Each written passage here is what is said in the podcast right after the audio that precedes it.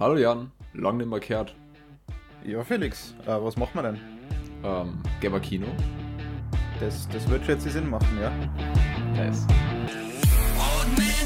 Was haben wir jetzt. Ah, auf jeden Fall.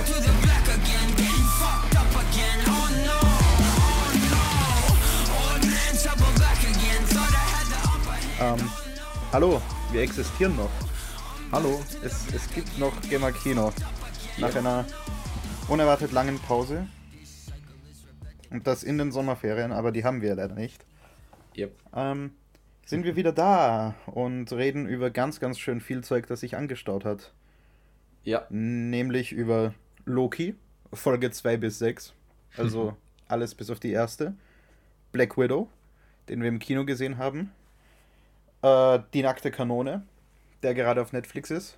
Und Nobody, der auch im Kino ist, den wir mittlerweile mehrmals im Kino gesehen haben. ja, ich habe ihn bis jetzt zweimal gesehen. Ähm, Du sogar dreimal, glaube ich, oder? nö. Auch zweimal. I think. Egal. Ähm, fangen wir gleich mit Nobody an, Äh, weil ja. es gerade so gut passt. Jawohl. Ähm, Genau. Wann ist denn Nobody erschienen? Äh, ausgezeichnete Frage. Hätte der auch früher erscheinen sollen? Nein, der war, also Initial Release Date war der 18. März 2021. Ich habe jetzt ja, hier gerade noch nicht das andere, aber das war, glaube ich, jetzt Ende Juli, oder? Ähm, ja. Also nicht ganz Ende Juli, sondern eher, eher so mittendrin, glaube ich. Ich habe echt ähm, den, den Sinn für die Zeit verloren. Nein, ich, ich habe keine Ahnung mehr, wann wir, wann wir, wann wir uns den angeschaut haben. Aber ich glaube, Anfang Juli war das. Ah, das kann sein, ja. dass er bei uns angekommen ist. Weil das war so der, der erste große neue Release. Ja. Der ex. Ja, ja, ja, es war der Und war vor Black Widow. Release. Das stimmt. Ja. Und Black Widow war ja 7. Juli oder 8. Juli. Stimmt. Und Nobody war kurz davor, also Ende Juni Anfang- eigentlich fast. Ja, stimmt, Ende Juni. Boah, so lange schon ist der letzte Podcast her. Aber gut. Puh. Ähm, Um was geht's in Nobody? Im Großen und Ganzen ist es ein, ein Actionfilm von dem Regisseur von Hardcore Henry, diesem First-Person-Actionfilm. Oh, das wusste ich gar nicht. Ähm, geschrieben von einem der Sch von dem Schreiber von John Wick, glaube ich. Oder einem der Schreiber der John Wick Filme. Und mit denselben Stuntleuten wie John Wick. cool. Mhm. Und in der Hauptrolle Bob Odenkirk, den die meisten vermutlich aus Breaking Bad als Saul Goodman kennen. Also ich nicht, weil ich Breaking Bad nicht ja, gesehen habe. ja, ich auch nicht. Aber von den Zuhörern dann, dann eventuell ja jemand. Der Regisseur heißt übrigens Elia Neischeller oder Neischeller. Ich, ich weiß nicht, wie man das richtig ausspricht. Äh, weil, weil ich mich darüber noch nicht oft genug beschwert habe, gab es einen Artikel im Standard, wo neben anderen Kritikpunkten auch gesagt wurde, dass in dem Film natürlich wieder einmal die Russen als die Bösen dargestellt werden und der amerikanische Vater die, die russischen Mafia-Leute umlegt. Ähm, der Regisseur ist selber Russe und hat anscheinend darauf bestanden, dass die Bösewichte in diesem Film Russen sein sollten, weil er sich da besser auskennt. Okay. dem- vielleicht kommt daher doch das ganze Obschak-Zeug. Oh, das könnte wirklich sein, dass er da eventuell ein paar, paar Dinge auch, auch einfach weiß oder so, die er dann hier einfach mit einbauen kann. Mhm. Oder es hat ihm einfach Spaß gemacht. Ja, Dann wirst du mir sagen, dass du nicht Österreicher wegmetzeln würdest in deinem Film? wenn ich mir das so vorstelle, das hätte durchaus, durchaus seinen Charme. Mhm. Es ist ja auch lustig, das Release-Date, das ich hier habe, der 18. März, das ja ursprünglich geplant gewesen wäre, ähm, das ist in Russland. Also der, der ist in Russland durchaus auch als erstes rausgekommen. Ah, okay. Cool. Ja, Ähm, die haben anscheinend wohl früher wieder aufsperren dürfen. Kann sein, die hatten ja auch die erste Impfung, oder? Sputnik. Echt? Oh, stimmt. Die, die dürften sie ja ganz für sich alleine verwenden. Ja. Gut, um, vom Budget her, der Film hatte ein zur Zeit ja schon eigentlich kleines Budget von 16 Millionen US-Dollar und hat äh, im Box Office 16. 16? Ja, Sicher? so wie es hier auf Wikipedia steht. Moment. hm. 16 Millionen. Ja. Wow. Okay. Und das ist sehr wenig. bis dato 56,7 Millionen am Box Office wieder reingespielt. Also durchaus ein Erfolg. Erinnerst du dich noch an Unhinged? Äh, Den, den? Film, den Film, wo Russell Crowe diesen ja, wütenden ja, Autofahrer, ja, der spielt. Autofahrer. Ja. Der hatte doppelt so viel Budget. ja, die mussten mehr Autos in die Luft sprengen. Also Warte. für das Budget ist der Film ja noch viel besser. Ja, Das habe ich ja bisher noch gar nicht berücksichtigt. Wow. Auf jeden Fall geht es um äh, Hutch Mansell, ja, ja, hat Schmenzel. mhm. einen Standard amerikanischen Familienvater von zwei Kindern, der ja in einem Trott gefangen ist. Jede Woche macht er jeden Tag genau dasselbe. Und ja, ähm, ihm ist eigentlich langweilig. Er ist gerade dabei zu versuchen, die Firma, in der er arbeitet, zu übernehmen, damit er mal irgendetwas zu tun hat, was besonders ist. und dann eines Nachts brechen zwei Leute bei ihnen im Haus ein und attackieren dann seinen Sohn. Und als er die Chance hat, einen der Einbrecher äh, niederzuschlagen, tut er es nicht und lässt die Einbrecher einfach laufen.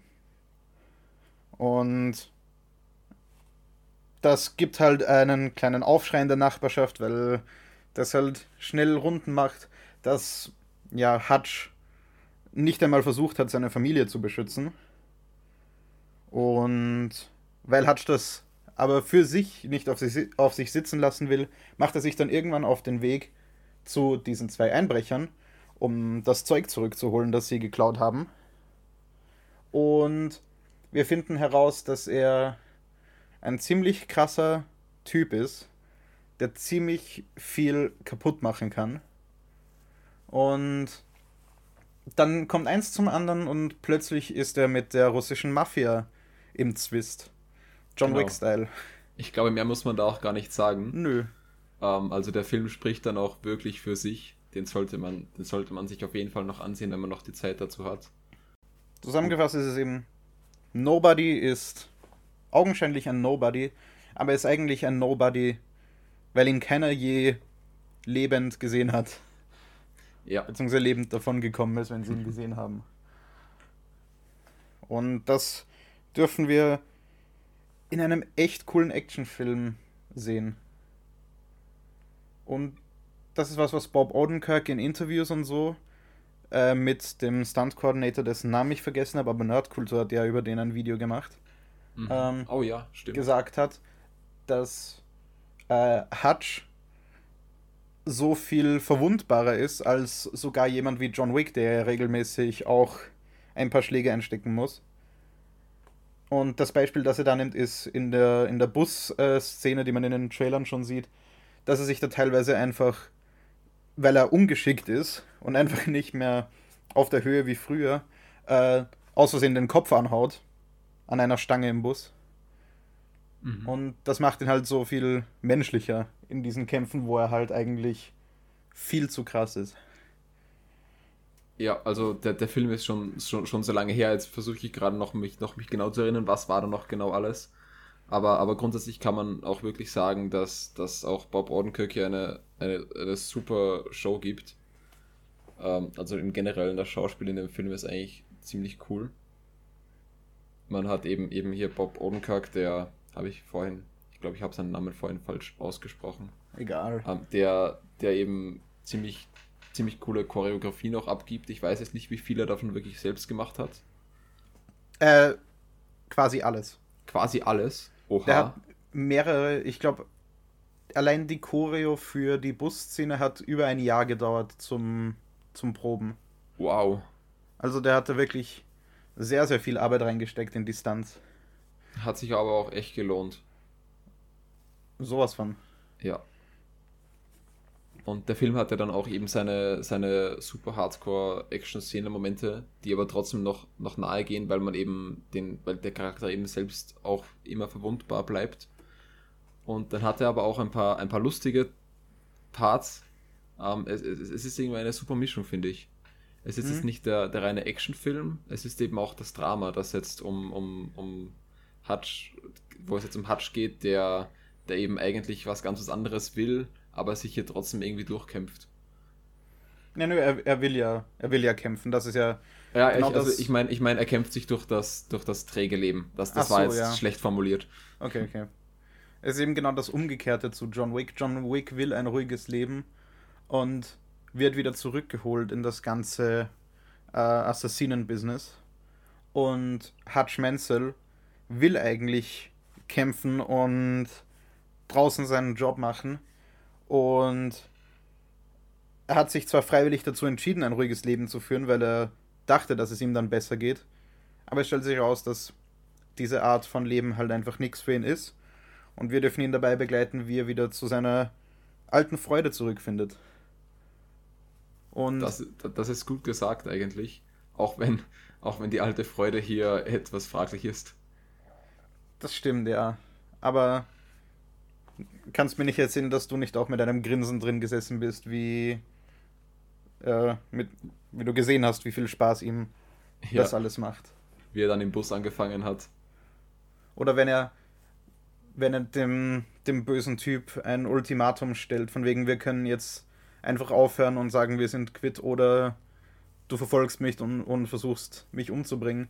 Und du weißt genau, dass Hutch eigentlich will, dass er ihn verfolgt und ihn umbringen ja. will. Und ich gar meine, nicht will, dass er auch, dass sie quitt sind.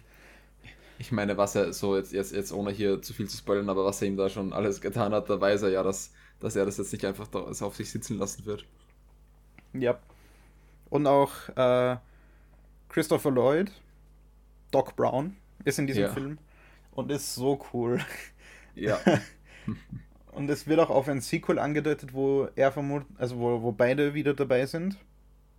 Mhm. Und ich würde mich freuen. Würde ich auf jeden könnte, Fall schauen. Könnte, könnte, könnte cool sein. Ich hoffe nur, dass es da nicht wieder sowas ist, äh, wir kämpfen jetzt gegen irgendeine Mafia oder so, sondern wieder mehr das was Hutch Mansell als Nobody eigentlich immer gemacht hat, nämlich einfach einzelne Aufträge exekutieren. Und das, was wir in dem Film sehen, ist ja mehr ein Ausnahmeszenario für ihn eigentlich. Ja, wäre spannend, jetzt noch in einem zweiten Teil zu sehen, ähm, wie eigentlich sein, sein Leben davor, nur jetzt eben halt dann danach äh, so, mhm. so aussieht. Eben was, ich, ein, das ein mehr Thriller-mäßig ist eigentlich. Ja, ein dritter Teil wäre dann, glaube ich, zu viel, muss ich auch gleich sagen. Aber ein zweiter auf jeden Fall, vor allem vom, äh, vom, vom Geldmäßigen mäßigen her könnte sich daraus das auch super ausgehen, wenn der mhm. nächste Teil wieder auf 16 Millionen budgetiert wird. Und ich meine, jetzt haben sie ja schon super Gewinn gemacht. Ja, wie die das mit 16 Millionen gemacht haben, kann ich mir eh gar nicht vorstellen. Ja. Der Film läuft, glaube ich, noch in manchen Kinos. Ich glaube im Star Movie nicht mehr. Zumindest nicht bei uns. In so größeren Kinos wie Megaplex. Also ich nehme jetzt ja, nur Beispiele, die ich Cineplex, halt Im Cineplex gibt es heute noch zwei Vorstellungen. Oh. Also, wow. falls ihr noch die Möglichkeit dazu habt, schaut ihn euch gerne an. Es ist einfach sehr simple, aber trotzdem gute Unterhaltung. Und wenn ihr denkt, so, ich will jetzt ins Kino gehen, ist das der perfekte Film dafür. Man muss nicht wirklich nachdenken. Und das macht trotzdem Spaß. Und man fühlt sich nicht irgendwie beleidigt. Also, beleidigt, weil man vom Film als dumm behandelt wird. Aber zu einem Film, der das macht, kommen wir leider erst nächstes Mal. Gut, haben wir über den Film noch was zu sagen? Nobody? Nö. Ich glaube, ich glaube, wir haben genug gesagt, damit die Leute den ja. sehen wollen. Genug, genug geschwärmt eigentlich. Ja. Mit dem Schwärmen hören wir jetzt aber auf, also ich zumindest, weil wir reden jetzt nämlich Ah, na, nein, Die falsch. Wir reden jetzt noch. über die nackte Kanone. Dann, dann weiter schwärmen. Ja, wa was soll man, was soll man sagen? Ein ähm, Police Detective, der super in allem ist, was er macht, außer irgendwie in dem Zwischenmenschlichen. Ja. Und der, der damit in alle möglichen lustigen Situationen gerät. Und das ist eigentlich, das ist basically die nackte Kanone. der Film kam, glaube ich, genau zu einer Zeit, wo so die, die klassischen Cop-Stories langsam alt wurden. Also der kam Mhm. Ende der 80er raus. Und vermutlich eben genau die richtige Zeit für eine Satire, die sich eben über so Sachen wie James Bond und so lustig macht. Und dabei einfach so komplett random ist und trotzdem so lustig. Ja, also die, die ganzen Jokes, die da vorkommen, die, die sind eben einfach nur da drinnen, um auch wirklich, als, also auch wirklich einfach als Jokes da drinnen. Ähm, es, es gibt eine Szene, die, ich meine, hier können wir sowieso spoilern, denn der Film ist schon ewig alt. Außerdem gibt es nicht wirklich einen. Ja, es geht ja in dem stimmt. Film nicht um die Story oder sonst irgendwas. Eine es gibt ja auch Szene, keine wo, Twists oder so. Ja, wo er eben einen äh, Verbrecher besticht, dass er ihm Sachen erzählt und dann besticht ihn der Verbrecher zurück, dass er ihm Sachen erzählt. Äh, und, und allein diese Art von, von Witz, die da drin ist, äh, sie passt so gut in das Gesamtbild einfach hinein. Es ist wirklich einfach eine Anreihung von Sketches, wo sie sich gedacht haben: so, wir, haben diesen Witz und wir bauen den jetzt irgendwie da ein, egal ob es irgendwie für die Story Sinn macht oder nicht. Aber Ja. wir, wir haben diesen Witz da jetzt drin. Um jeden Preis. Und das macht die Witze einfach umso besser. Ja, Oder so solche Running Gags wie jedes Mal, wenn ein Auto eingeparkt wird, steigert sich die Zerstörung, die dabei passiert. Genau. Also er, er, er parkt beim ersten Mal ein und fährt einfach an, dann, dann, dann schiebt er schon das Auto einfach, das nächste Auto einfach weg. Und es wird eben, es, es gibt, glaube ich, wirklich keine Szene, wo eingeparkt wird und nicht irgendetwas kaputt geht. Ja. es ist. Der, der Film dauert nicht einmal eineinhalb Stunden. Und der ja, ist, und der ist auch sehr kurzweilig. so kurzweilig. Also. Und es ist auch eine relativ hohe Dichte an, an Gags, die funktionieren. Und nur ganz, ganz wenige, die nicht funktionieren. Ja. Ich könnte da jetzt gar kein konkretes Beispiel nennen an Witzen, die ich unlustig fand. Es gibt ein paar, die semi gut gealtert sind, über die man aber trotzdem lachen kann, weil der Film halt genau zu dieser Zeit rausgekommen ist. Der, äh, Stimmt, ja. die, die nackte Kanone hatte, hatte übrigens ein Budget von 65 Millionen US-Dollar. Oha, Und das in 1988. das ist so viel mehr Mhm. für, für etwas, dem man es eben gar nicht ansieht. Yep. Kann es sein, dass es hier vielleicht für Schauspieler oder so drauf ging? Ich weiß jetzt nicht, wie bekannt Leslie Nielsen oder so damals war. Ich glaube schon ziemlich. Also mir sagt er recht wenig, Mir, mir eben auch. aber, aber ich, ich glaube, dass der ziemlich bekannt war zu der Zeit. Ja, Ähm, zu, wenn, wenn ihr euch den Film anschaut, auf jeden Fall mit Freunden, dann ist das gleich nochmal um einiges lustiger. Noch kurz zur, zur Schauempfehlung. ja. Und am besten auf Englisch, weil Ja. Die, die das sowieso meistens einfach besser ist, aber gerade bei Comedies ist das ziemlich wichtig, wenn man es, wenn es eben möglich ist. Ja. Oh. Nein, es ist. ich weiß gar nicht, wa- was ich jetzt als irgendwie Beispiel oder so nehmen soll aus dem Film, weil mir einfach viel zu viel einfällt an tollen Witzen. Oder einfach, ja, toller Comedy. Zum Beispiel diese, dieses äh, ganze Baseball-Footage, das sie zeigen, wo, wo, wo es quasi so ist, hey, bevor dieses Spiel jetzt losgeht, schaut da auf der Leinwand die Highlights aus den letzten Spielen an. Und am Anfang ist es halt, glaube ich, einfach wirklich echtes Footage und dann irgendwann eskaliert es halt langsam. Mit, mit Löwen und, und allem Möglichen. Und Dekapitation und Ja. alle, ja. Ah, noch Witz- kurz zur Story. Also, also es geht prinzipiell darum, dass Frank Deb äh, Drabin, der, der Police Detective, dann äh, im Endeffekt in dem, in dem Team ist, das die Queen beschützen soll, äh, weil die Queen da eben nach New York, glaube ich, kommt. Ich glaube, es ist New York, oder? Ähm, ich glaube, es ist Los Angeles. Ah, Aber ich bin mir nicht in, sicher. die, in, in die Stadt auf jeden Fall kommt und äh, eben eine, ein Anschlag auf die Queen dann auch bestmöglich verhindert werden soll.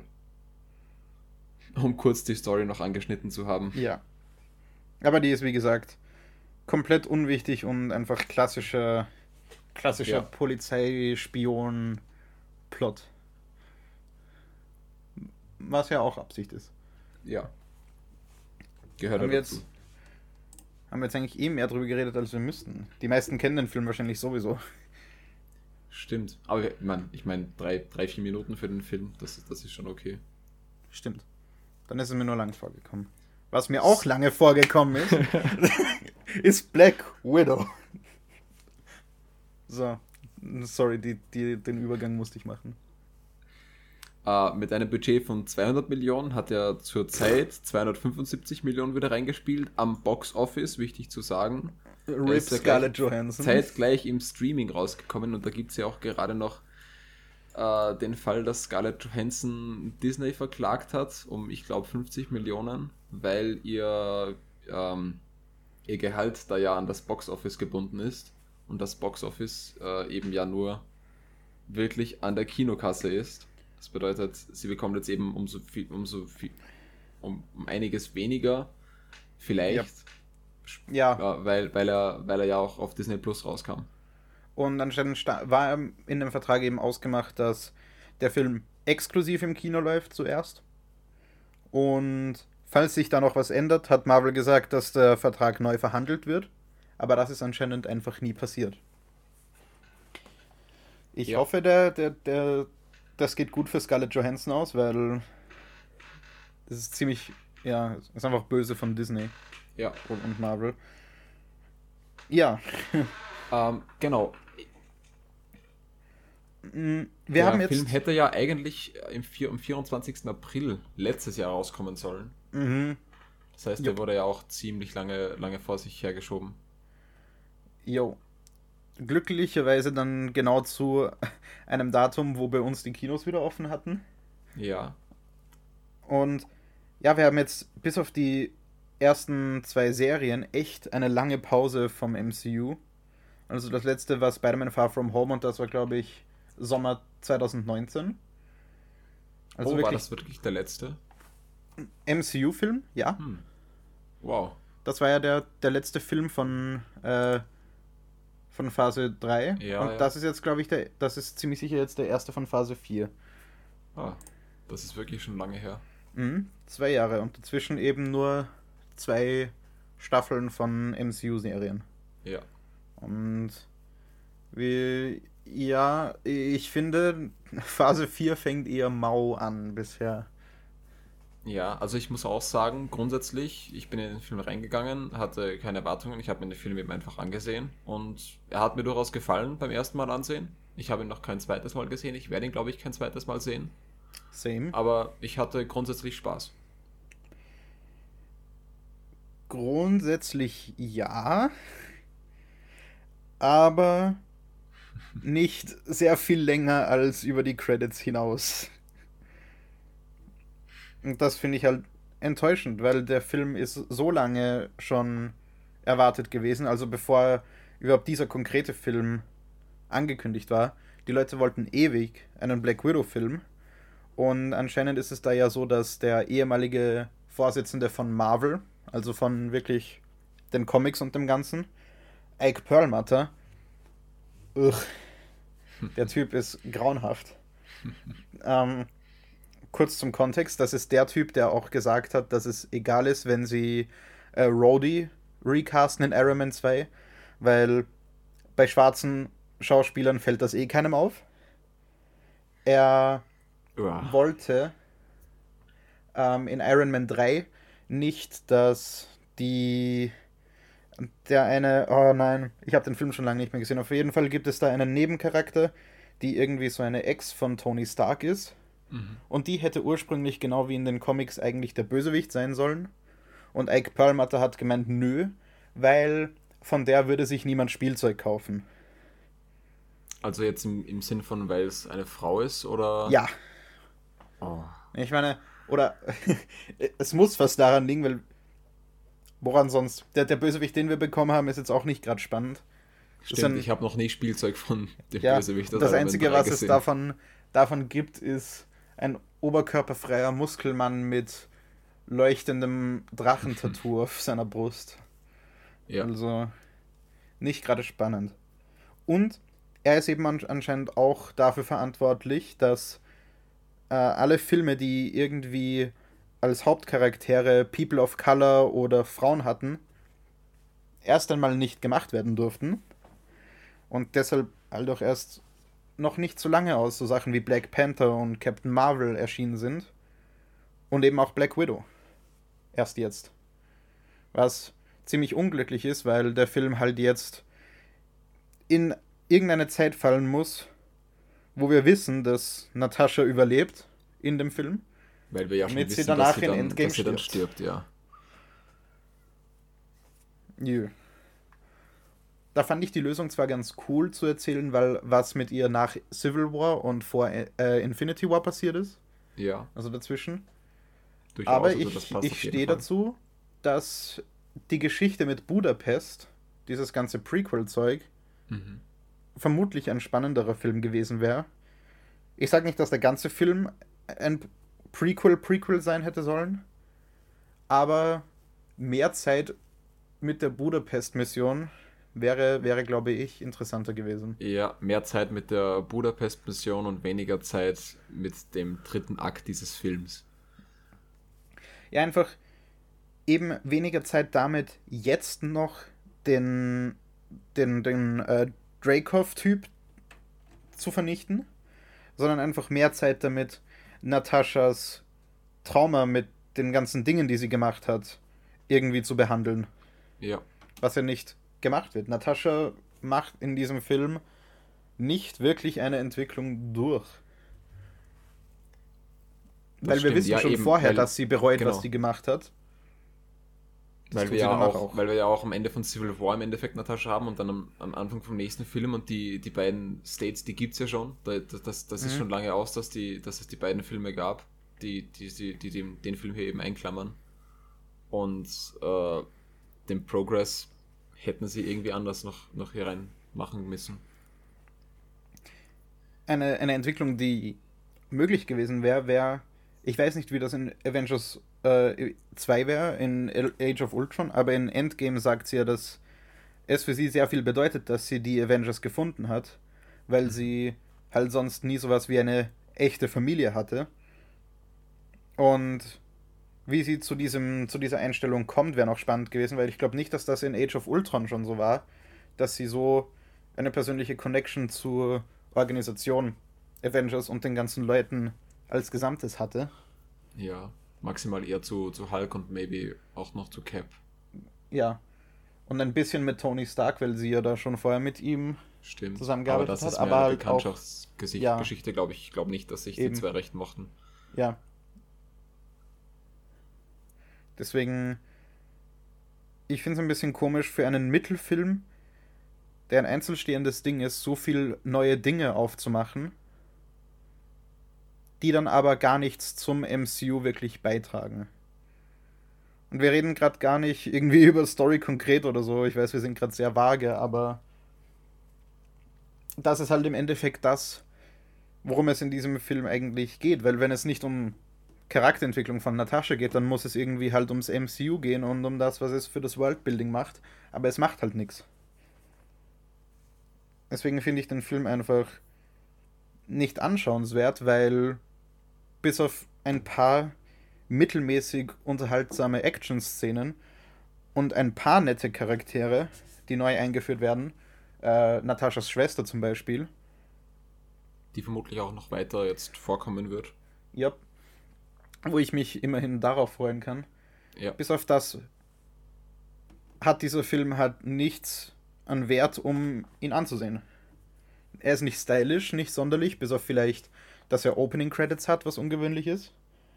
Sonst ist es genau derselbe visuelle Style wie äh, The Winter Soldier zum Beispiel oder Civil War oder so. Und auch sonst ist er nicht wirklich besonders.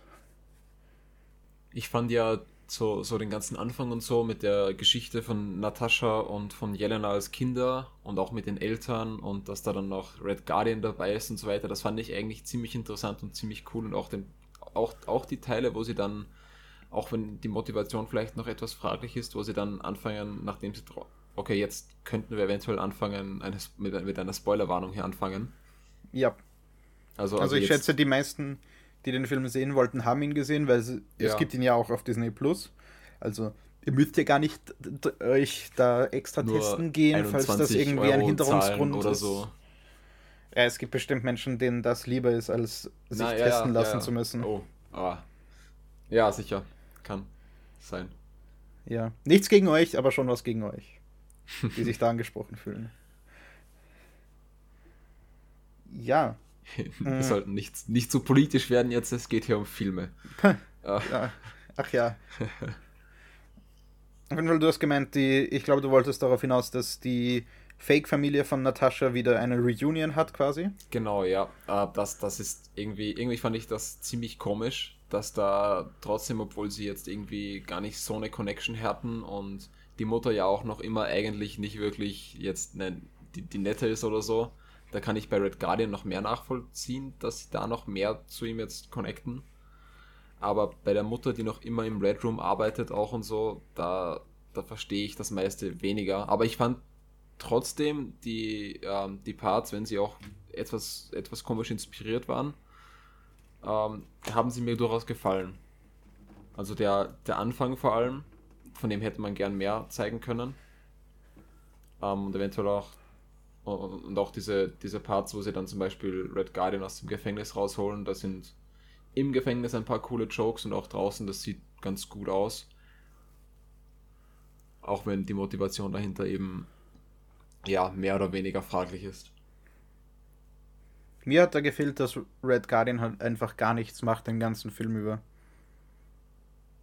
Er Außer bekommt ein paar Captain America Jokes machen. Ja, er bekommt eine Kampfszene von der immer wieder weggeschnitten wird, die wir nie wirklich gut sehen dürfen. Und sonst macht er gar nichts. Dabei wäre er vermutlich einer der interessanteren Charaktere. Ja, eben das, das russische Pendant zu Captain America. Mhm. Und eben ein weiterer Super Soldier, wo ja. was ja immer noch relativ special ist. Wo bis vor kurzem noch äh, gar nicht, es noch gar nicht mehr gab, außer Bucky und Cap. Ja, schon, aber die wurden, also wir, wir wissen, dass es mehr gibt. Also ja, ja, mehr gibt, aber also uns bekannt waren ja. eben bis vor kurzem nicht mehr als Bucky und Cap. Mhm. Ja. Das meinte ich damit. Da hätte man, also, also von mir aus hätte der Film gern einfach, einfach, einfach nur Red Guardian sein können und zeigen, was der damals so gemacht hat und eventuell auch erklären, warum er glaubt, gegen Captain America gekämpft zu haben. Denn das erwähnt er ja durchaus immer wieder und auch in ernsten Momenten. Ja, also eventuell ist da was dran, eventuell hat er gegen einen anderen Super Soldier gekämpft, wer weiß. Maybe, aber, diese ganzen Theorien, die es da ja, gibt, die ja. finde ich ziemlich, ziemlich stupid. Uh, welche meinst du? Also die mit den verschiedenen, was es für Möglichkeiten gäbe, wie Red Guardian tatsächlich glauben könnte, er habe gegen, gegen Captain America gekämpft. Da gibt es ja Theorien wie, dass es Steve Rogers war, als er äh, gezeitreist ist am Ende von Endgame. Ach so. Also auf ja, der Mission ja. war, die Nein, ganzen Infinity-Steine zurückzubringen Sinn. und so. Da gibt es alles Mögliche an Theorien, aber die finde ich alles stupid.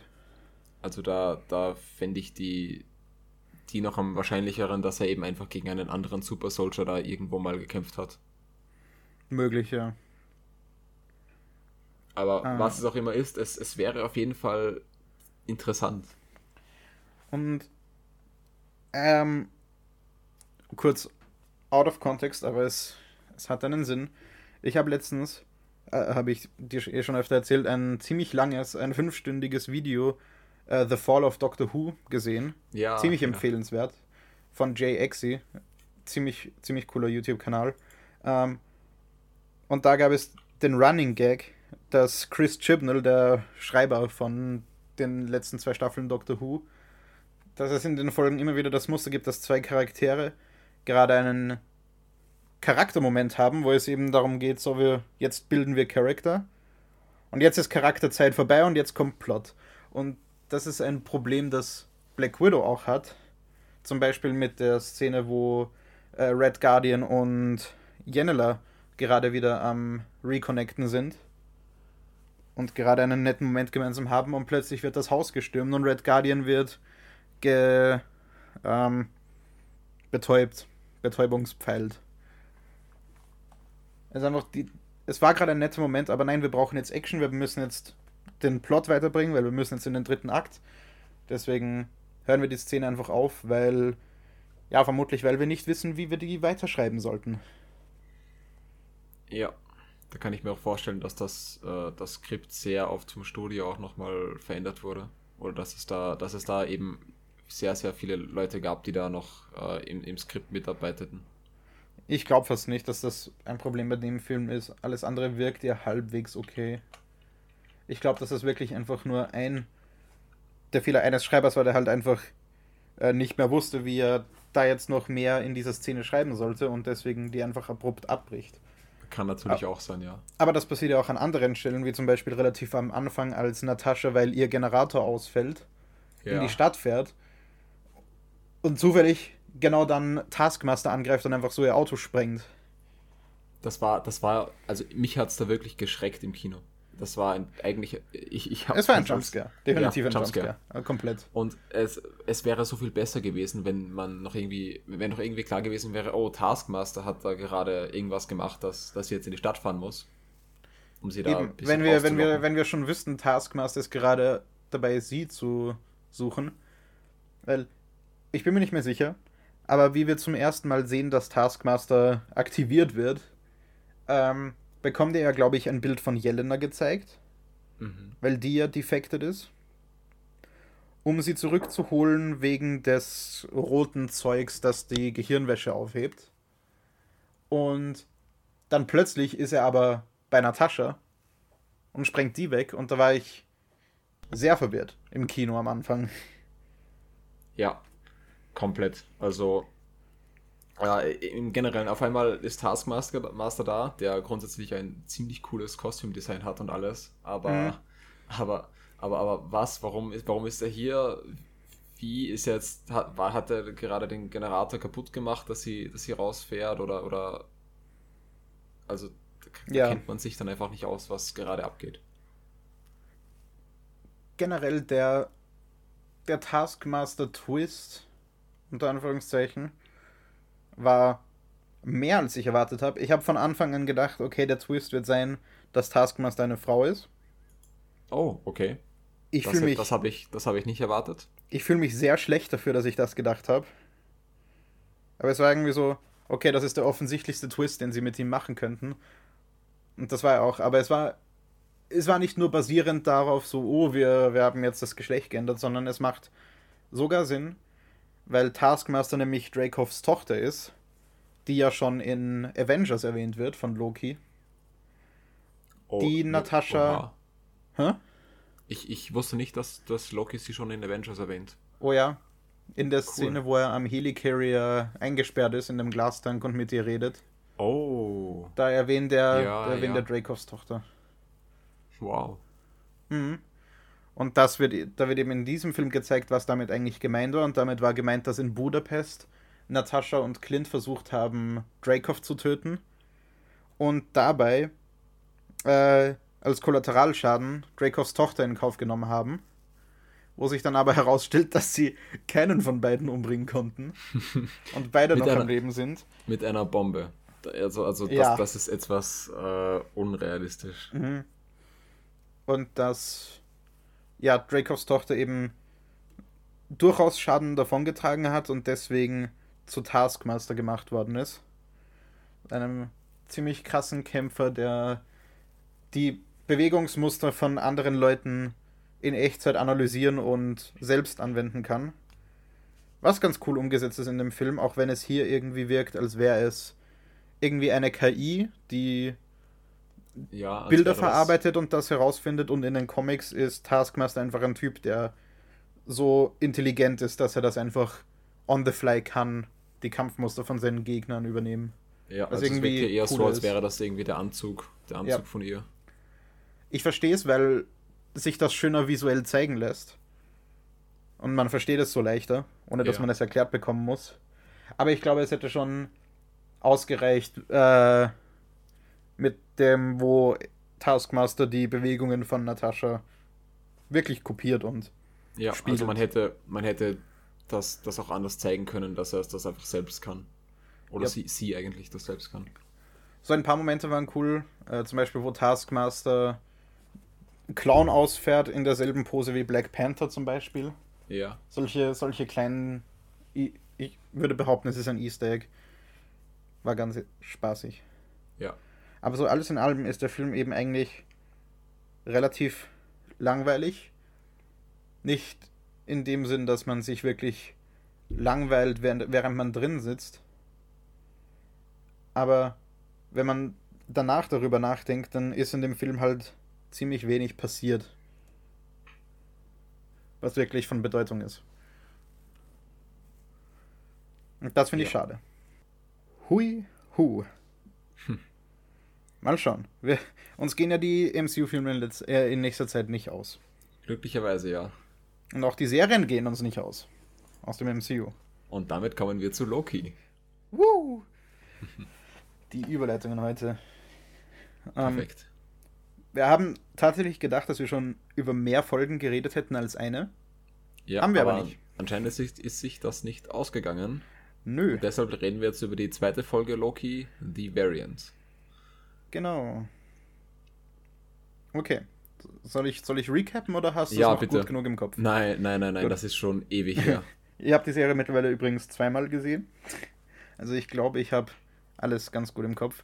Ähm, die zweite Folge beginnt mit einem Briefing von Loki und Mobius, wo Mobius eben die Mission erklärt, weil sie äh, ja die Variante von Loki finden müssen, die die ganze Zeit Minutemen ausschaltet. Ed. Und Loki ja. wird eben dazu beauftragt, sich an einen Tisch zu setzen und herauszufinden, wo die Variante denn sein könnte, beziehungsweise wo sie als nächstes auftauchen könnte. Und dabei kommen wir, wie schon in Folge 1, einen kurzen, aber sehr schönen äh, Charaktermoment, wo Loki in den ganzen Akten die Zerstörung von Asgard findet. Ein Dokument über die Zerstörung von Asgard, wo genau aufgelistet ist, wie viele Leute dabei umgekommen sind, als Surtur die Stadt zerstört hat und so. Und wir sehen, dass keine Varianzenergie aufgezeichnet wurde. Heißt, alles, alle Menschen, die dort gestorben sind, haben dort sterben müssen. Und wir sehen, dass Loki das doch ziemlich nahe geht. Obwohl er noch in derselben Folge davor sein ganzes Volk als ziemlich naiv und dumm bezeichnet hat. Ja, ähm, noch, kurz, noch kurz, hier werden wir auch wieder ziemlich spoilern. Also wer die Serie ja. noch nicht gesehen hat, sollte sie auf jeden Fall vorher sehen. Das zahlt sich sowas von aus. Also die Serie ist wirklich sau wichtig für das MCU und die, dass wie das MCU weitergeht. Ja, es wird so viel, so viel äh, eingeführt hier und, und so viele Konzepte, die man hier super erklärt bekommt auch. Und außerdem gibt es eine zweite Staffel. Ja. Yeah. Genau, also Loki sieht sich das eben an und findet dadurch, durch die, dadurch heraus, dass wenn es eine Apokalypse gibt, ähm, man darin theoretisch machen kann, was man will, ohne dass man irgendwie von der, äh, von der Sacred Timeline abweicht. Weil, wenn jetzt ein Meteor genau auf Aurach einschlägt und ich davor das Fenster von meinem Nachbarn einschlage, obwohl das eigentlich auf der Sacred Timeline nicht passieren darf, dann ist es egal, weil dieses Haus sowieso gleich zerstört wird und es deswegen keine, keinen Zweig von der Zeitlinie gibt. Ja, es hat eben keinen Impact auf irgendetwas. Genau. Und Loki erklärt dann diese Theorie Mobius mit sehr schöner Visualisierung durch Salat und Gewürze. Eine sehr coole Szene, die weiter die Chemie zwischen Loki und Mobius ausbaut, ja. die, finde ich, einer der besten Teile dieser Serie ist also auch diese Folge hat sehr, sehr viel ruhige Momente, wo einfach nur Loki und Mobius reden. Oder und Mobius mit äh, Renslayer, mit der, der Chefin von der TVA. Und es ist trotzdem alles so spannend, wenn man halt mehr über die TVA erfahren will. Und es gleichzeitig einfach so viel Spaß macht, Tom Hiddleston und äh, Owen Wilson zuzuschauen. Und deswegen ist diese Folge, finde ich, ziemlich cool.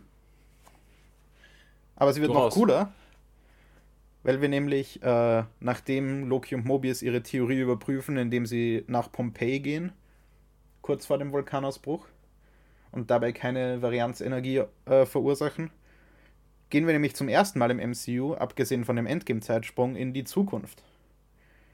Nämlich nach 2052 2050. oder so. 2050, glaube ich, nach Alabama. Mhm. Während eines Hurricanes. Weil, wie wir nämlich herausfinden, die Welt zu dieser Zeit äh, komplett überrannt von Naturkatastrophen ist. Die ganze Zeit. Oh no. Tja.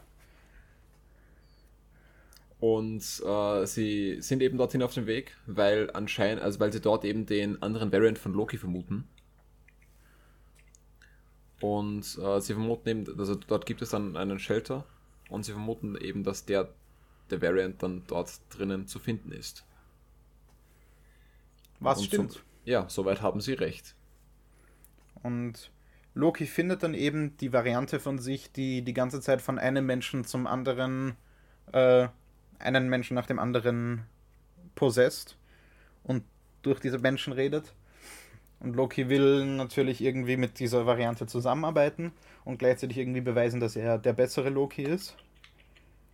Und währenddessen finden wir langsam auch heraus, was der Plan der Variante ist nämlich diese ganzen gestohlenen Time Charges, äh, Reset Charges, auf einmal verstreut über die ganze Timeline, vermute ich, hinzuschicken mit solchen coolen Portalen ja. und dort zu zünden, um gleichzeitig einen ganzen Haufen Nexus-Events auszulösen, damit alle Minutemen von der TVA aus der TVA weg sind und Loki sich reinschleichen kann und die Timekeeper töten. Weil ein Minuteman, nämlich Hunter C20, ich habe mir den Namen gemerkt, äh, verraten hat, wie man zu den Timekeepern kommt. Und ganz am Ende stellt sich eben heraus, dass die Variante von Loki, um die es geht, eine Frau ist, die wir später als Sylvie kennenlernen. Und die macht sich auf den Weg zur TVA. Loki springt durch die Zeittür ihr hinten nach. Und Mobius bleibt in Alabama zurück. Und so endet die Folge. Ja, ähm, ich muss dich da kurz korrigieren. Hä? Ich habe nämlich den Wikipedia-Artikel offen. Oha. Äh, der Agent heißt B15. Äh, B15 ist doch ist das, der ist mit dem. B15 ist der mit dem Loki da unterwegs war.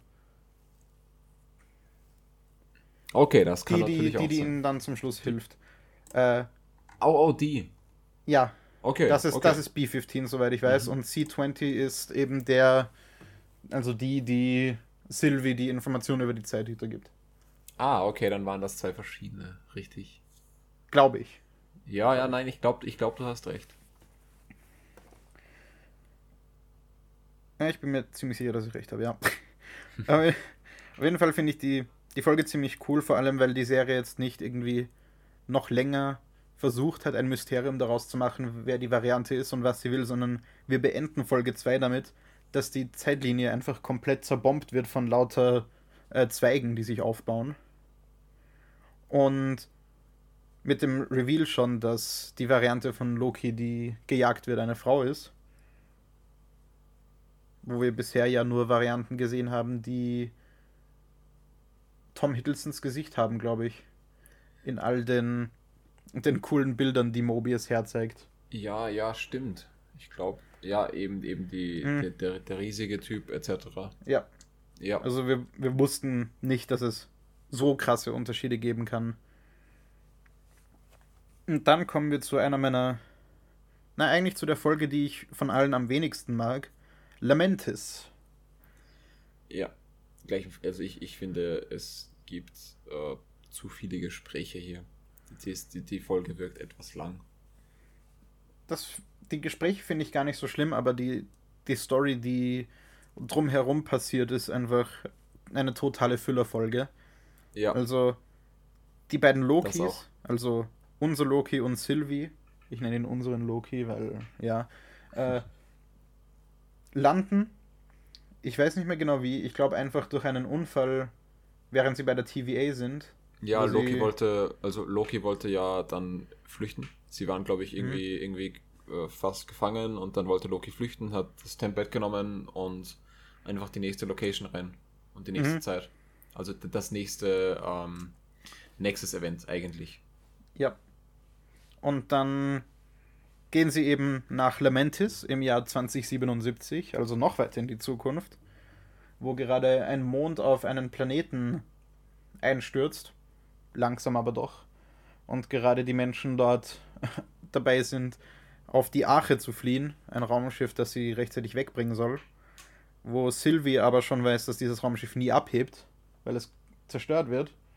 Ja, deshalb und eben ein Nexus-Event. Genau, deswegen ja, sterben dort einfach alle. Und Loki und Sylvie versuchen deswegen mit einem Zug zur Ache zu kommen, um dort ihr Tempad aufzuladen, damit sie wieder hier wegkommen. Aber das Tempad wird zerstört und sie werden aus dem Zug geschmissen. So grob. Und deswegen wollen sie absichtlich äh, den Ablauf der Zeit hier verändern, um die Arche doch abheben zu lassen und von dem Planeten zu entkommen, schaffen es aber nicht. Die Rakete wird zerstört und so ist der grobe Plot von dieser Folge und wenn man jetzt eben alle Charaktermomente, die es hier gibt, außen vor lässt, ist das ziemlich wenig und ziemlich unwichtig. Ja, ich fand die Folge auch ehrlich gesagt etwas langweilig. Ich also gar nicht mal so, es gab immer diese Momente, die, die mir dann einfach zu lang vorkamen und die dann so wenig Tempo hatten auch. Also, das finde ich, find ich sogar okay, weil es ist die wirklich einzige Folge, wo wir uns fast ausschließlich darauf fokussieren, Sylvies Charakter zu bauen. Und dass sie eben weit nicht so charismatisch ist wie Loki und nicht so auf Diplomatie aus ist, sondern einfach auf den schnellsten Weg zum Ziel zu kommen. Ja. Und ja, wir bekommen auch ein paar ruhige Momente mit ihnen, wo sie darüber nachdenken, was, was sie eigentlich ausmacht. Beide von ihnen. Was es eigentlich heißt, ein Loki zu sein. Wo es sogar fast philosophisch wird wo sie ja dann sogar etwas über ihre Fähigkeiten sprechen, glaube ich. Ich glaube, das ist mhm. in dieser Folge. Ja. Wo, wo wir dann auch erfahren, dass Sylvie eigentlich, eigentlich mehr so, so psychische Kräfte hat, also mehr Leute kontrollieren kann und so weiter. Mhm. Und Loki eben mehr so Illusionen und so weiter macht. Und in der Folge setzt er auch endlich mal wieder seine komplette äh, Illusionstransformation an, also wo er wirklich wie jemand ganz anderes aussieht. Ja. Was er ja schon, was er in der Serie, glaube ich, noch gar nicht gemacht hat bisher.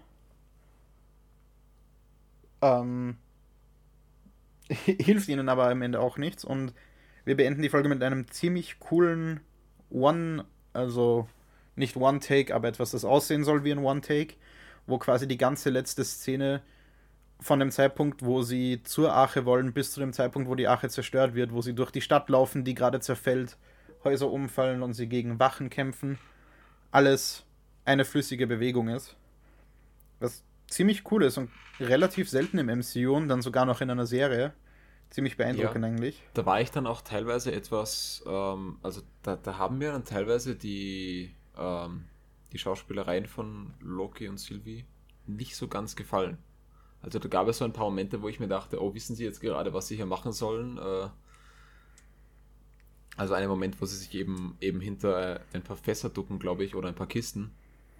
Ähm, und dann, dann sofort wieder weiterlaufen.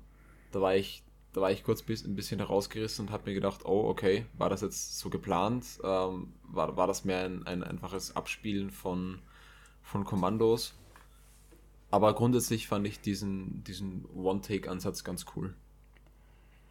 Und das, was viele Leute ab dieser Folge festgestellt haben, ist, dass diese Serie quasi das Doctor Who des MCU ist. Weil es eben eine eigentlich komplett losgelöste Folge ist, die einfach eine eigene Story hat, aber trotzdem für die große Storyline Charakter aufbaut. Ja. Was genau das ist, was vor allem die ersten Staffeln der neuen Doctor Who-Serie sehr viel gemacht haben. Stimmt, ja. Wo, wo quasi der, der Plot von der Folge komplett egal ist, aber das, was die Charaktere dabei erleben und wie sie sich entwickeln, das ist, worum es wirklich geht. Deswegen, ich, ich finde die Folge nicht schlecht, aber es ist auf, die, auf jeden Fall die, die ich am wenigsten spannend finde. Weil es eben am wenigsten mit der TVA und dieser ganzen Storyline zu tun hat. Ja. Aber Kommen zum wir Glück, zur nächsten Folge. Wir haben ja noch drei. Zum Glück geht's dann nämlich gleich weiter. Wenn, wenn du mal recappen willst, falls dir was einfällt, kannst du mich übrigens gerne unterbrechen. Ja, aber ich, du machst das, du machst das sehr gut. Oh, danke. Habe ich nicht recht viel zu ergänzen eigentlich. Vor allem eben, weil es für mich noch länger her ist. Ich habe die Serie nur einmal gesehen. Aber wenn mir Stimmt. was einfällt, dann werde ich es ich's hinzufügen. Genau. Die nächste Folge beginnt damit, dass Loki und Sylvie noch e- einmal einen sehr ruhigen Moment gemeinsam haben, wo sie sich eigentlich sicher sind, dass jetzt ein Mond auf sie herabstürzt und sie einfach sterben, nachdem Sylvie jahrelang diesen Angriff auf die Timekeeper geplant hat und der jetzt einfach so puff zunichte gemacht wurde. Und dann haben sie kurz ein bisschen romantische Chemie, die anscheinend stark genug ist, um trotz der Apokalypse ein Nexus-Event auszulösen. Das Weshalb verstehe ich, das verstehe ich auch noch nicht ganz, wie das ein Nexus-Event auslöst. ich auch nicht. Keine Ahnung. Auf jeden Fall werden sie dann eben festgenommen von der TVA. Und Loki kommt zurück in, die, in diesen Raum, wo er in Folge 1 war, mit dem coolen Zeitkino. Mhm. Zeitkino. wo, wo Owen Wilson ihn eben noch einmal ausfragt zu dem, was passiert ist. Ja. Und Loki ihm sagen will, was äh, Sylvie ihm letzte Folge verraten hat, worauf ich, was ich vergessen habe zu erwähnen. Und zwar, dass alle Leute, die an der TVA arbeiten, nicht wie Owen Wilson behauptet, von den Timekeepern geschaffen wurden und einfach dann für immer in der TVA sind, sondern dass das eigentlich alles Variants sind, deren Erinnerungen einfach unterdrückt werden und denen gesagt wird, sie wurden von den Timekeepern geschaffen. Oh, und stimmt, ja. sind der, schon immer der, da. der Reveal war gigantisch. Also das, das ist, das ist wieder, das, das macht das ganze Ding mit der TVA nochmal um einiges Mhm. interessanter, finde ich. Und da, das ist wie einer der Momente, wo eben das, worum es in der Serie Loki eigentlich geht, wieder einschlägt. Und zwar, Loki ist dann in einem der wenigen Momente, wo er es ist, komplett ehrlich zu Mobius und will ihm sagen, dass er eine Variant ist und dass die TVA sie alle anlügt. Und Mobius glaubt ihm nicht, weil er keinen Grund hat, Loki zu glauben, weil bisher alles, was er erzählt hat, Lügen waren. Und wir wissen, dass Loki es ernst meint, aber keiner sonst hat Grund dazu, ihn ernst zu nehmen. Und ja, das ist halt zugleich traurig und zum anderen verdient. Und Ja. ja, das ist so das, was sich durch die restliche Serie noch durchziehen wird, dass man Loki eben einfach nicht vertrauen kann und nicht wissen kann, wann er jetzt tatsächlich einmal ehrlich ist. Es gibt dann auch noch mehr Character Building dafür, dass er tatsächlich für einen anderen etwas ernsthaft empfindet, weil Owen Wilson ihn nämlich damit reinlegt, äh, zu sagen, dass Sylvie bereits ausgelöscht wurde. Loki das ganz klar bedrückt. Und Mobius ihm eben sagt, nö, Blödsinn, aber jetzt weiß ich, dass du Gefühle für dich selbst hast, für deine Variant. Was auch etwas ist, das noch wichtig wird. Später. Ja, das, das kann ich, da, das ist auch etwas, das ich ein bisschen komisch finde. Al- Also, Ich finde das perfekt geschrieben. ja, aber so vom Prinzip her. Ja, genau das meine ich. Sich in sich selbst zu verlieben. Ja. Es ist das, was Loki passieren würde. Es gibt. Für, für Loki gibt es keine. Es gibt keinen anderen logischen Ausgang als das. Nichtsdestotrotz komisch. Natürlich, aber das spricht ja Mobius auch an, dass es das ist. Ja. Und dann wird er in einen in ein Zeitloop-Gefängnis gesteckt, wo er immer wieder eine, eine alte Erinnerung durchspielen muss, wo ihn Sif schlägt, die, die Kriegerin von Asgard, die wir in Tor 1 kennenlernen. Bis es eben dazu kommt, dass Loki tatsächlich ehrlich zu dieser vermutlich irgendwie Illusion von Sif ist. Und er sagt, dass er das nur macht, weil er, weil er sich selbst besser fühlen will, weil er Aufmerksamkeit will und Angst hat, dass er alleine ist. Und diese Darstellung von Sif sagt ihm eben, du warst immer allein und du wirst es immer sein, was sie vorher die ganzen Loops durch auch schon gesagt hat. Aber gerade jetzt in der letzten Loop trifft es halt noch mehr. Und das finde ich ist einer, eigentlich mein Lieblingsmoment in dieser Folge, glaube ich. Vor allem, weil die Musik da auch das nochmal unterstreicht, wie, wie schwer das für Loki ist, dass er halt jetzt endlich mal ehrlich sein kann und sich öffnet und es halt einfach nichts bringt, wegen dem, wie er vorher zu anderen Leuten war. Mhm. Ja. Und das ist äh, die ziemlich schöne Tragik des Charakters Loki, finde ich. Auf jeden Fall genau. schaffen es, äh, äh, kommt es dann dazu, dass Owen Wilson langsam doch äh, die Vermutung hat, dass Loki vielleicht nicht gelogen hat, was die TVA betrifft und dass sie alle Variants sind. Und er forscht, er forscht da selbst noch ein bisschen nach und stellt fest, dass das vermutlich stimmt. Und auch, dass Renslayer da auch vermutlich irgendwie noch, noch mit drinnen steckt.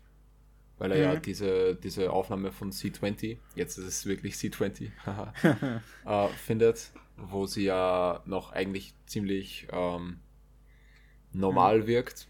Wo impliziert wird, dass Renslayer sie äh, gepruned hat. Ja. Einfach, weil sie zu viel wusste. Und gerade als Mobius und Loki sich zusammenschließen, um Sylvie zu befreien, ähm, kommt eben Renslayer und pruned Owen Wilson, also Mobius, weil er eben die TVA verraten hat und bringt Sylvie und Loki zu den Timekeepern, weil die selbst anscheinend beim Prunen der zwei Varianten dabei sein wollen. Und Loki und Sylvie befreien sich mit der Hilfe von B-15, die mhm. auch auf ihrer Seite ist, weil sie von äh, Sylvie in Folge 2 possessed wurde und deswegen einen Teil ihrer Erinnerungen zurückgehalten hat. Sie töten die Timekeeper. Anscheinend. Weil es sich herausstellt, dass das einfach nur animatronische Figuren sind. Und unser Loki wird von Renslayer gepruned. Äh, Sylvie schafft es, Renslayer zu overpowern. Und die Folge endet. Mit einer Post-Credit-Scene. Ja. Stimmt, das ist ja das ab der Hälfte. Da gibt es ja dann, dann Mid-Credits. Aber nur, nein, nein, nur diese eine Folge. Bei der, bei der anderen gibt es, glaube ich, keine mehr. Nö. Oh. Es ist nur diese, bei Loki stimmt, ist es stimmt, nur diese eine stimmt. Folge. Wo wir eben sehen, dass der geprunte Loki nicht einfach tot ist, sondern in irgendeine andere Welt geworfen wurde, wo vor ihm jetzt Varianten von ihm stehen, die wir noch nicht kennen. Eine davon Richard E. Grant. der in der nächsten Folge noch ziemlich cool wird. Die heißt nämlich Journey into Mystery. Oder Journey auf Deutsch. Into Mystery. Reise ins Deutsch. Unbekannte. Ah. Und genau, und hier lernt Loki dann den Alligator Loki, den Kind Loki, äh, den Classic Loki und gibt es noch welche? Ja, dieser, der, der, der Typ mit dem Hammer, der nicht Mjölnir ist. Ah, wie, wie hieß der? Keine Ahnung, was denn sein Name ist. Ich weiß gar nicht mehr, was sein Nexus-Event war. Auf jeden Fall sehr, sehr viele Lokis kennen, denn das sind jetzt wieder die, die frischeren Folgen, an die erinnere ich mich jetzt auch wieder besser. Yeah.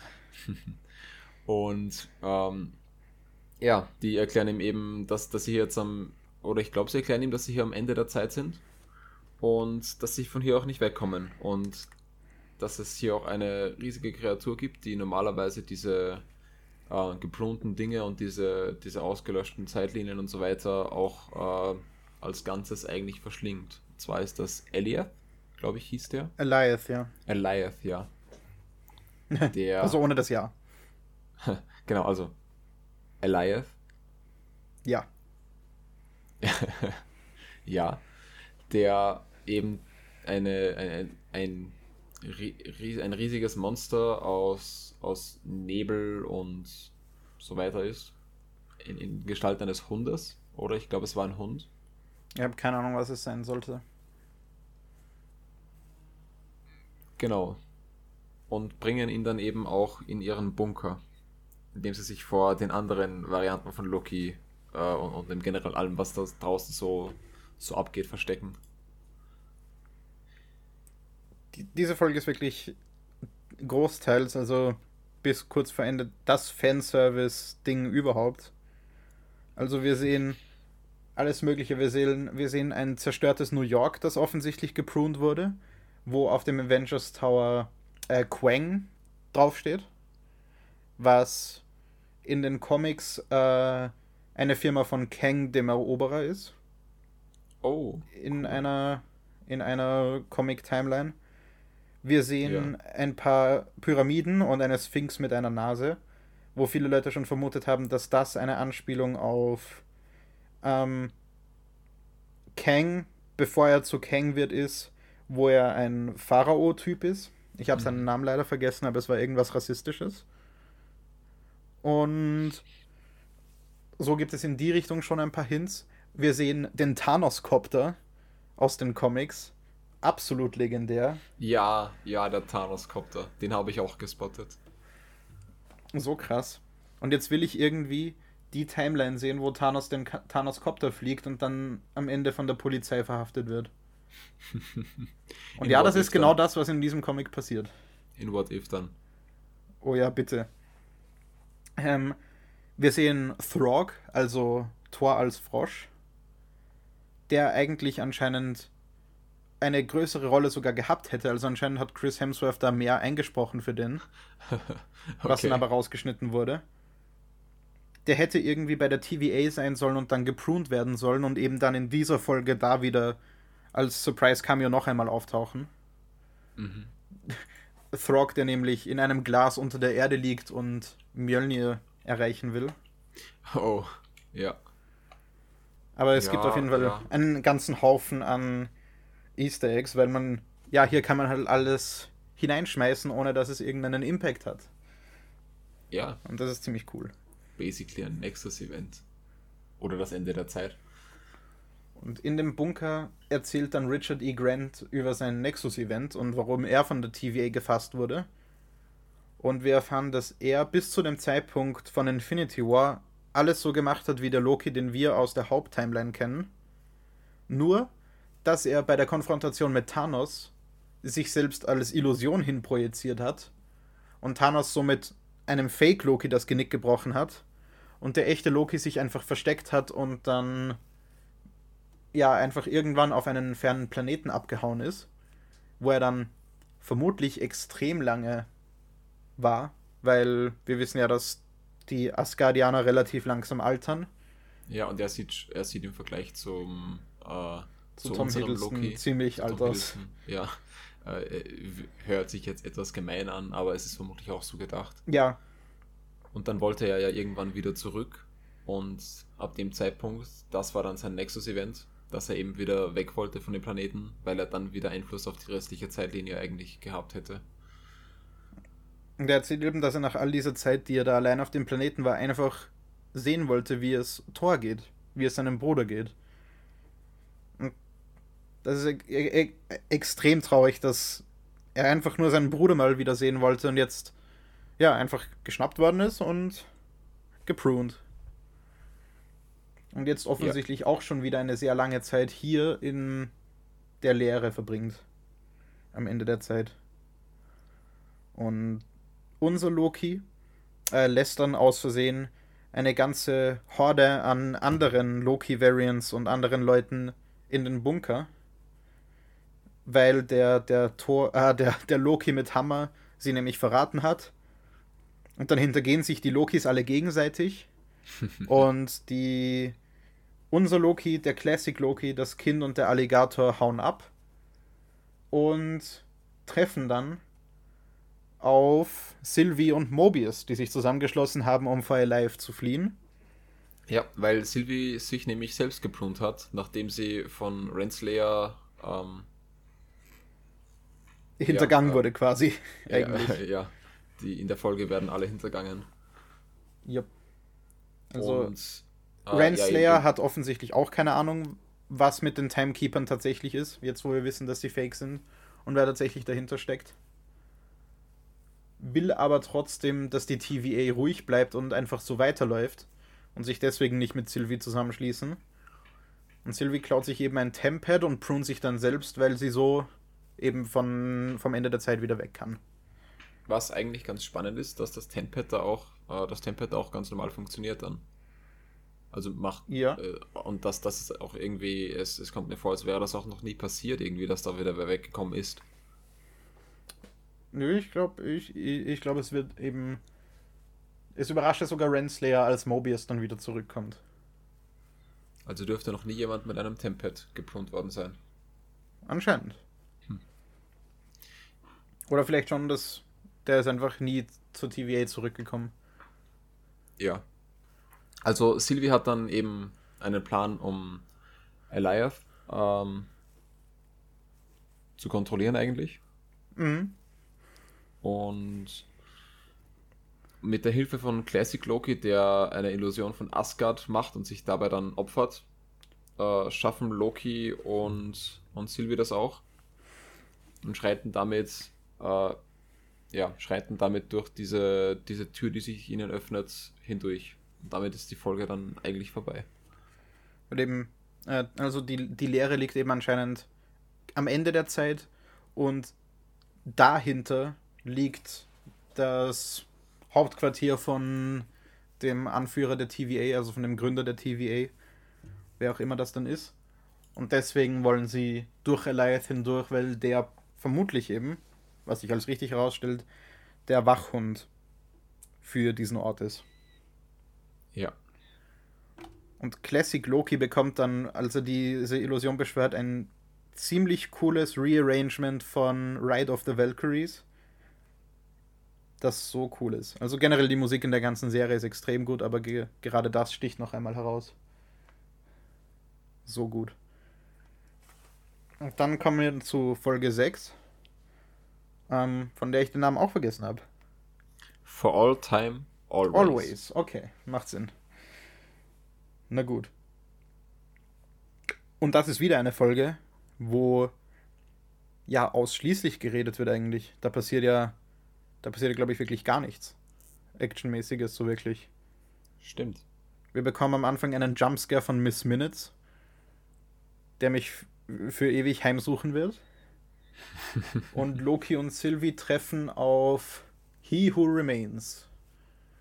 Den, der die TVA gegründet hat.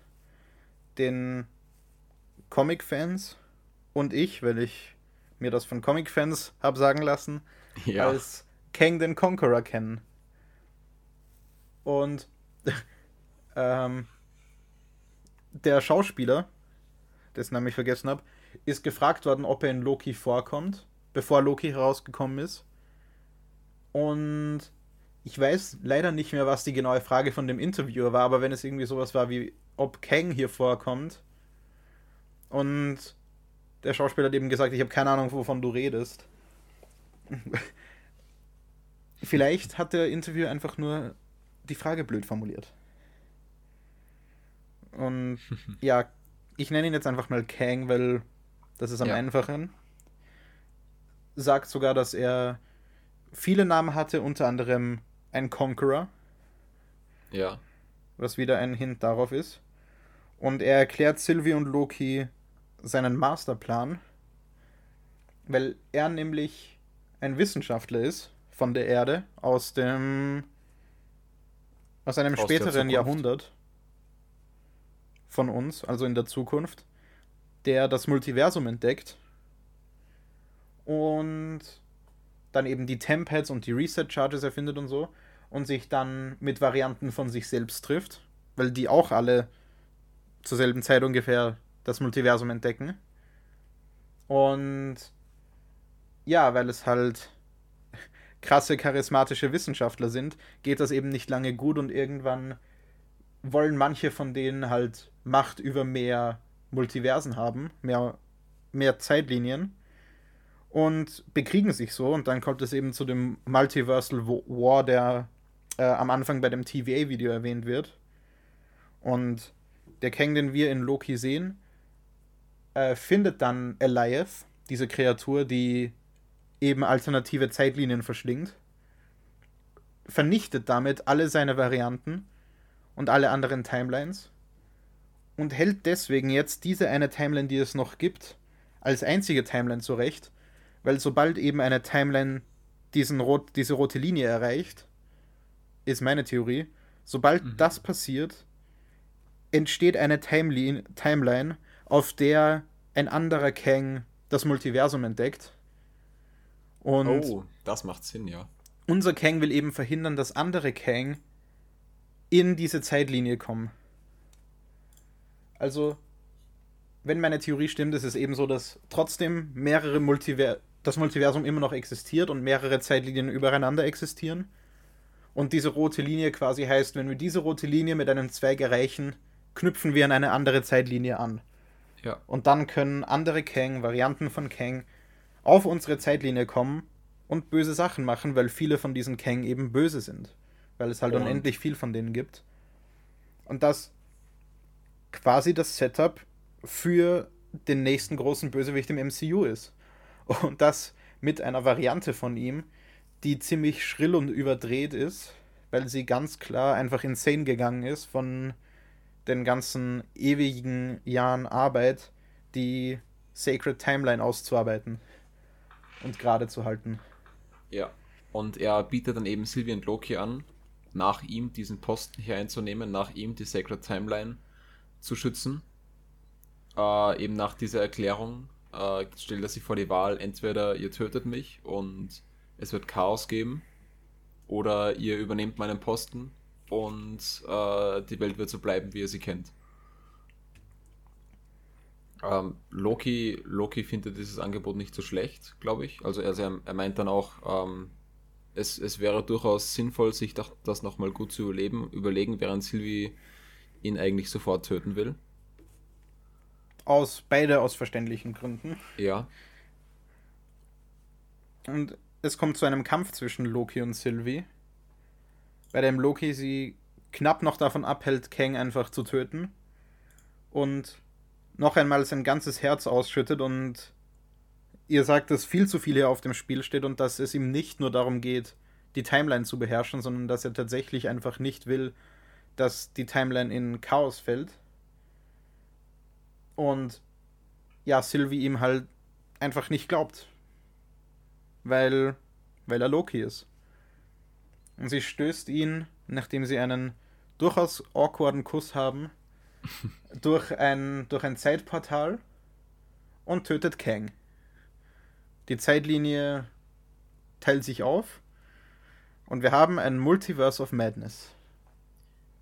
Und Loki ist nicht mal noch im selben Zeitstrang, in dem er vorher war. Genau, er fällt auf eine andere Timeline, auf der Kang selbst die TVA kontrolliert. Also wir sehen eine große Statue von Kang. Und Mobius und B-15 von dieser Timeline erinnern sich, also wissen nicht, wer Loki ist. Und äh, was mir beim ersten Mal nicht aufgefallen ist, weil man beim ersten Mal halt noch denkt, dass das unser Mobius ist. Ja, Ähm, er sagt sowas wie, ähm, es wirkt fast so, als, als wollte er, dass die Zeitlinie, äh, dass, dass die, die Zeitlinie zerfällt. Oder so. Was beim ersten Mal schon eben so heißt wie Loki äh, lässt gerade absichtlich die Timeline branchen. Mhm. Im Nachhinein heißt es aber, dass dieser Mobius es komisch findet, dass Kang die Zeitlinie branchen lässt. Oh. Weil dieser Kang vermutlich eben begriffen hat, oh, da gibt es die Chance, wieder auf andere Mhm. Zeitlinien zu kommen. Hm. Ist meine Theorie zu dem Ganzen, wie das gemeint Ja. ist. Und dann eben in einer nicht wirklich Post-Credit-Scene, aber nach den Credits sehen wir, dass eine zweite Staffel confirmed ist. Ja. Was so cool ist. Freue mich schon drauf. Vor allem, weil das Ende von der überhaupt nicht befriedigend ist. Also da, da will man mehr sehen. Mm, Es ist ein Cliffhanger nicht nur für die Serie, sondern eben für das MCU als Ganzes. Ja. Und ich schätze, wir werden eben bis Weihnachten auf Spider-Man No Way Home warten müssen, um da mehr zu bekommen. Ich glaube, dass Eternals und Shang-Chi da noch wenig damit zu ja, tun haben. die haben ihre eigenen, eigenen Teile, die sie noch aufbauen müssen. Außer in eventuellen Post-Credit-Scenes. Wobei Ja. ich eben glaube, dass die Post-Credits von Shang-Chi vielleicht weiter die äh, Dark Avengers bzw. Thunderbolts aufbaut, also mit Val und so, dass die da vielleicht wieder jemand neuen rekrutiert. Ja, ja, und von The. Eternals habe ich überhaupt noch keinen Plan, was der Film überhaupt macht und Keine Ahnung. was auch immer. Ich finde es aber immer noch weird, dass wir noch keinen Trailer für Spider-Man 3 haben. Ich meine, es ist jetzt, es sind jetzt noch nur mehr vier Monate bis zu dem Film und normalerweise hat man spätestens ein halbes Jahr vor einem MCU-Film einen Trailer dafür.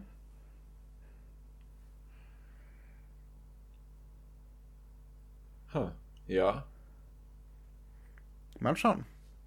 wir werden sehen. Könnte jetzt alles noch Corona-bedingt vers- verspätet sein, dass sie dann auch für den Trailer ein paar Dinge brauchen. Oder, was ähm, wir demnächst erfahren, What If bedingt.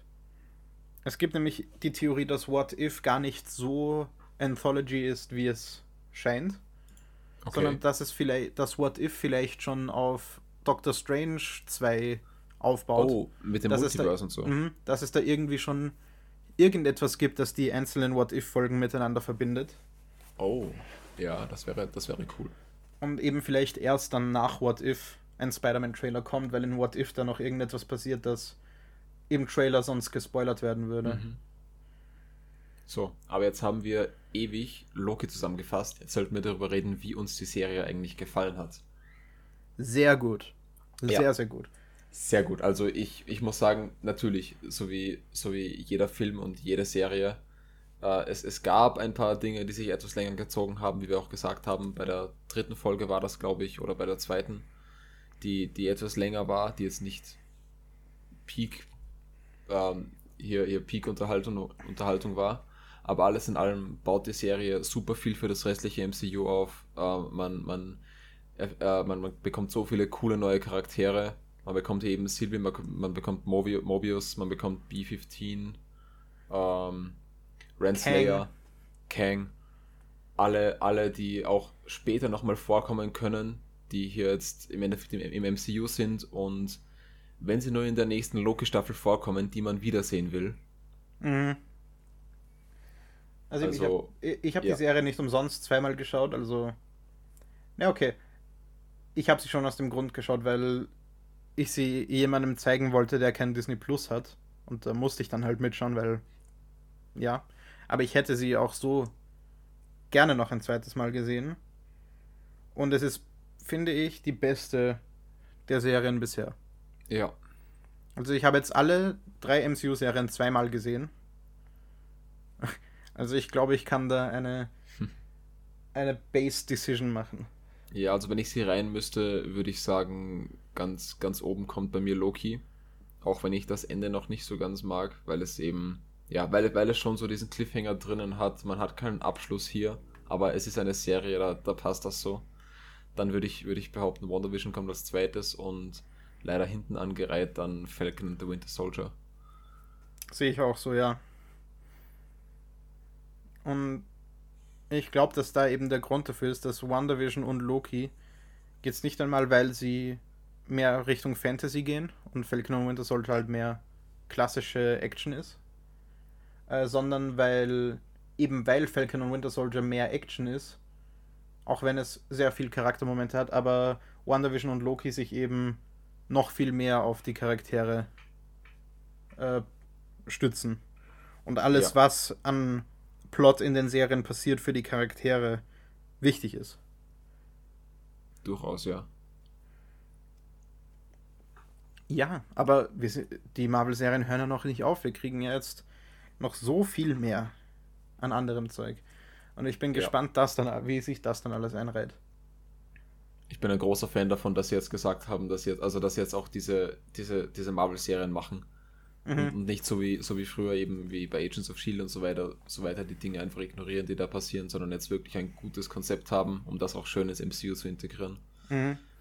Und eben so etwas wie das Aufbauen des Multiversums in einer Serie zu machen, ist ziemlich genial. Ja. Weil das, das in einem Film einfach kurz weg erklärt zu haben, ist halt langweilig.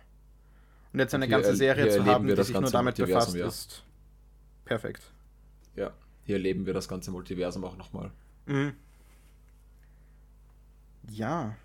Gut, dann noch kurz die Starts und dann sind wir nach eineinhalb Stunden fertig. Wow, yeah. so habe ich mir das vorgestellt. So, ähm, auf Prime, komplett anderes Thema, haben wir am 7.8. diesen Samstag von unserer Aufnahme ausgehend Catch Me If You Can. Super Film, könnten wir mal in einer Folge besprechen. Mm, ja. Am 10.8. Man in Black, den ersten. Und am 13.8. Batman wie Superman Dawn of Justice. Oh yeah. Auf Netflix habe ich jetzt nichts Erwähnenswertes gefunden von den äh, neuen Dingen, von den neuen Starts. Startet da nicht nächsten Montag äh, Birds of Prey?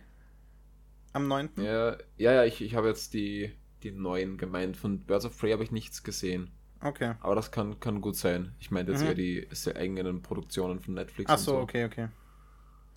Ja. Und äh, bei den Kinostarts haben wir. Ja, ähm, Kinostarts. Jetzt vom Star-Movie ausgehend. Ja, endlich wieder Kinostarts. Das ist so cool, dass wir die wieder. Ja. Oder ha hatten wir die überhaupt schon mal drinnen? Wir hatten sie mal, ja.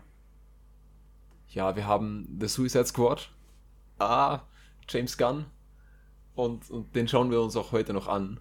Ähm, yes, der finally. Star Movie oh kommt ja am 5.8. raus. Äh, wir schauen ihn, uns, ihn, aber, ihn uns aber heute schon am 4.8. an in Megaplex. Äh, auf, den, so auf den freue ich mich schon seit dem ersten Trailer. Und seit, mhm. seit man schon gehört hat, dass James Gunn den macht eigentlich. Und dass er, dass James Gunn einen R-rated Suicide Squad Film machen darf.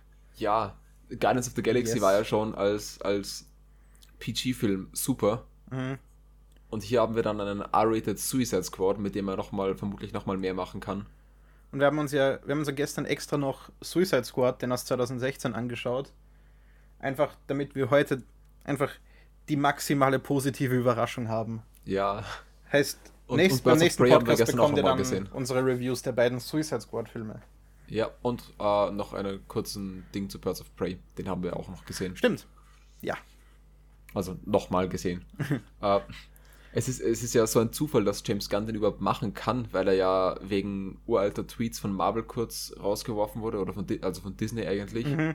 dann, äh, dann, dann zu DC, also zu Warner hier gegangen ist, Suicide Squad bekommen hat und jetzt dann aber trotzdem den neuen Guardians auch machen kann bei Disney. Es also ist eben der, so cool, es sollte Zufall. eigentlich eh selbstverständlich sein, dass Regisseure das machen dürfen, dass sie da bei beiden mitmachen. Ja.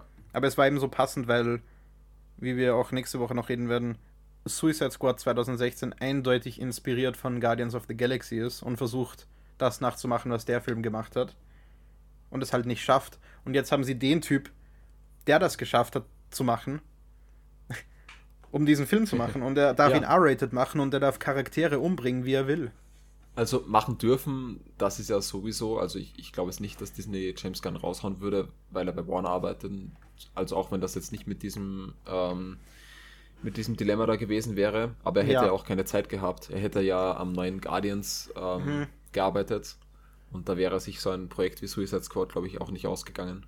Und so hat jetzt äh, dank Corona auch noch eine Serie für Peacemaker geschrieben, für John Cenas Charakter aus The Suicide Squad. Stimmt, ja, ja. Die ja noch auf HBO Max kommt irgendwann. Ich glaube sogar noch dieses Jahr, Ende dieses Ja, Jahr, glaube ich. Bin schon gehypt.